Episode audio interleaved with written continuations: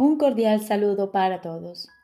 Hoy continuamos leyendo el Manual para el Maestro del libro Un Curso de Milagros. Vigésimo quinta parte. ¿Son deseables los poderes psíquicos? Jesús nos dice, la respuesta a esta pregunta es muy parecida a la anterior. No existen poderes antinaturales e inventar un poder que no existe es obviamente recurrir a la magia. Es igualmente obvio, sin embargo, que cada individuo tiene un sinnúmero de capacidades de las que no es consciente. A medida que su conciencia se expanda, es posible que desarrolle capacidades que le parezcan muy sorprendentes. No obstante, nada que él pueda hacer puede compararse en lo más mínimo con la gloriosa sorpresa de recordar quién es. Si deja que todo su aprendizaje y todos sus esfuerzos se dirijan hacia esa gran sorpresa final, no querrá que las pequeñas sorpresas que se puedan presentar en el camino lo retrasen. Ciertamente hay muchos poderes psíquicos que están claramente de acuerdo con los postulados de este curso. La comunicación no se limita únicamente a la reducida gama de canales que el mundo reconoce. Si así fuese, no tendría objeto tratar de enseñar la salvación. Sería imposible hacerlo. Los límites que el mundo le impone a la comunicación son los mayores obstáculos para una experiencia directa del Espíritu Santo, quien siempre está aquí y cuya voz está siempre presta a ser oída. Estos límites se establecen por miedo, pues sin ellos las paredes que circundan todos los lugares separados del mundo se derrumbarían ante el santo sonido de su voz. Aquel que de alguna manera trasciende estos límites está simplemente volviéndose más natural. No está haciendo nada especial y no hay nada mágico en sus logros. Las capacidades aparentemente nuevas que se pueden adquirir en el camino hacia Dios pueden ser muy útiles. Cuando se le entregan al Espíritu Santo y se usan bajo su dirección, se convierten en recursos de enseñanza muy valiosos. Ante esto, la cuestión de cómo surgen es irrelevante. Lo único que hay que tener en cuenta es el uso que se les da. Si se consideran como fines de sí, en sí mismas, independientemente de cómo se haga esto, el progreso se demorará. Su valor no reside tampoco en que prueben nada, ni en que sean logros del pasado, conexiones insólitas con lo invisible o favores especiales de Dios. Dios no hace favores especiales y nadie tiene ningún poder que los demás no posean. La posesión de poderes especiales solo se puede demostrar mediante el uso de trucos mágicos. Nada que sea genuino se puede usar para engañar. El Espíritu Santo es incapaz de engañar y solo puede valerse de capacidades genuinas. Lo que se usa con fines mágicos no le sirve a él y lo que él usa no se puede emplear para la magia. Existe, sin embargo, una atracción especial por las capacidades poco usuales que las hace curiosamente tentadoras. Estos poderes son los que el Espíritu Santo quiere y necesita. Mas el ego ve en esos mismos poderes una oportunidad para vanagloriarse. Cuando los poderes se convierten en debilidades es ciertamente trágico. Lo que no se le entrega al Espíritu Santo no puede sino entregársele a la debilidad, pues lo que se le niega al amor se le da al miedo y como consecuencia de ello será temible. Incluso aquellos que han dejado de valorar las cosas materiales del mundo pueden dejarse engañar por los poderes psíquicos. Al dejar de interesarse por los regalos materiales del mundo, el ego se ve seriamente amenazado.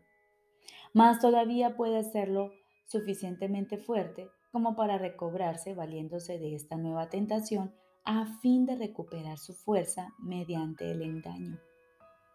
Muchos en esa situación no se han percatado de las defensas del ego, si bien no es que éstas sean precisamente sutiles. Sin embargo, mientras se tenga el más mínimo deseo de ser engañado, el engaño se producirá fácilmente. Ahora, el poder, entre comillas, deja de ser una facultad genuina y ya no se puede contar con él. Es casi inevitable que el individuo refuerce las incertidumbres que tiene acerca de su poder, engañándose cada vez más a sí mismo, a no ser que cambie de parecer con respecto a su propósito. Cualquier capacidad que alguien desarrolle tiene el potencial de hacer bien. En esto no hay excepciones. Y cuanto más insólito e inesperado sea el poder, mayor será su potencial para ayudar. La salvación tiene necesidad de todas las capacidades, pues lo que el mundo quiere destruir, el Espíritu Santo lo quiere restaurar.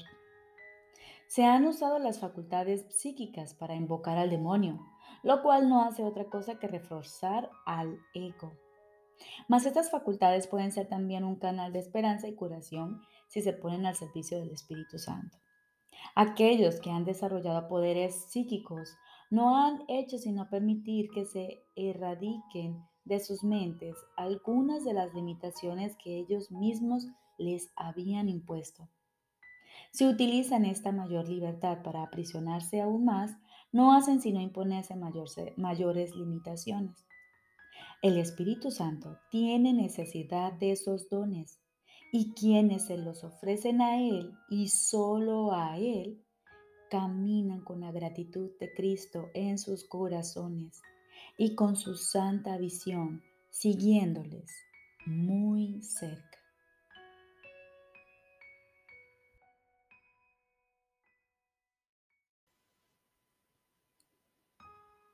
Ahora continuamos con el libro de ejercicios. Séptimo tema especial. ¿Qué es el Espíritu Santo? El Espíritu Santo es el mediador entre las ilusiones y la verdad, puesto que tiene que salvar la brecha entre la realidad y los sueños. La percepción conduce al conocimiento a través de la gracia que Dios le ha dado para que sea el regalo que le hace a todo aquel que acude a Él en busca de la verdad. A través del puente que Él tiende, se llevan todos los sueños ante la verdad para que la luz del conocimiento los disipe. Allí los sonidos y las imágenes se descartan para siempre. Y donde antes se percibían, el perdón ha hecho posible el tranquilo final de la percepción. El objetivo de las enseñanzas del Espíritu Santo es precisamente acabar con los sueños, pues todo sonido e imagen tiene que transformarse de testigo del miedo en testigo del amor. Cuando esto se logre, el aprendizaje habrá alcanzado el único objetivo que jamás tuvo realmente. Pues el aprendizaje, tal como el Espíritu Santo lo utiliza a fin de alcanzar el resultado que él percibe para él, se convierte en el medio que se trasciende a sí mismo de manera que pueda ser reemplazado por la verdad eterna. Si supieses cuánto anhela tu Padre que reconozcas tu impecabilidad, no dejarías que su voz te lo pidiese en vano, ni le darías la espalda a lo que Él te ofrece para reemplazar a todas las imágenes y sueños atemorizantes que tú has forjado. El Espíritu Santo entiende los medios que fabricaste para alcanzar lo que por siempre ha de ser inalcanzable. Mas si se los ofreces a Él, se valdrá de esos medios que inventaste a fin de exiliarte para llevar a tu mente allí donde verdaderamente se encuentra en su hogar. Desde el conocimiento, donde Dios lo ubicó, el Espíritu Santo te exhorta a dejar que el perdón repose sobre tus sueños para que puedas recobrar la cordura y paz interior. Sin el perdón, tus sueños seguirán aterrorizándote y el recuerdo de todo el amor de tu Padre no podrá retornar a tu mente para proclamar que a los sueños les ha llegado su fin. Acepta el regalo que tu Padre te hace. Es un llamamiento que el amor le hace al amor para que tan solo sea lo que es. El Espíritu Santo es el regalo de Dios, mediante el cual se le restituye la quietud del cielo al bien amado Hijo de Dios. ¿Te negarías a asumir la función de completar a Dios cuando todo lo que su voluntad dispone es que tú estés completo.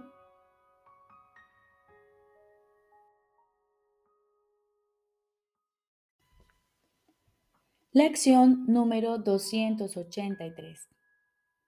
Mi verdadera identidad reside en ti. Mi verdadera identidad reside en ti. Padre, forjé una imagen de mí mismo y a eso es a lo que llamo el Hijo de Dios. Mas la creación sigue siendo como siempre fue, pues tu creación es inmutable. No quiero rendirle culto a ningún ídolo. Yo soy aquel que mi Padre ama. Mi santidad sigue siendo la luz del cielo y el amor de Dios. ¿Cómo no va a estar a salvo lo que tú amas? ¿No es acaso infinita la luz del cielo? ¿No es tu Hijo mi verdadera identidad toda vez que tú creaste todo cuanto existe? Ahora todos somos uno en la identidad que compartimos, ya que Dios nuestro Padre es nuestra única fuente y todo lo creado forma parte de nosotros.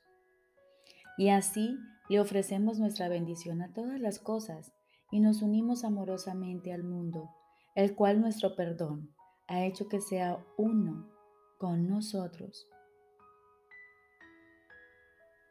Aguardamos silenciosamente ahora y nos disponemos como siempre, como cada día, a escuchar la voz de nuestro Padre.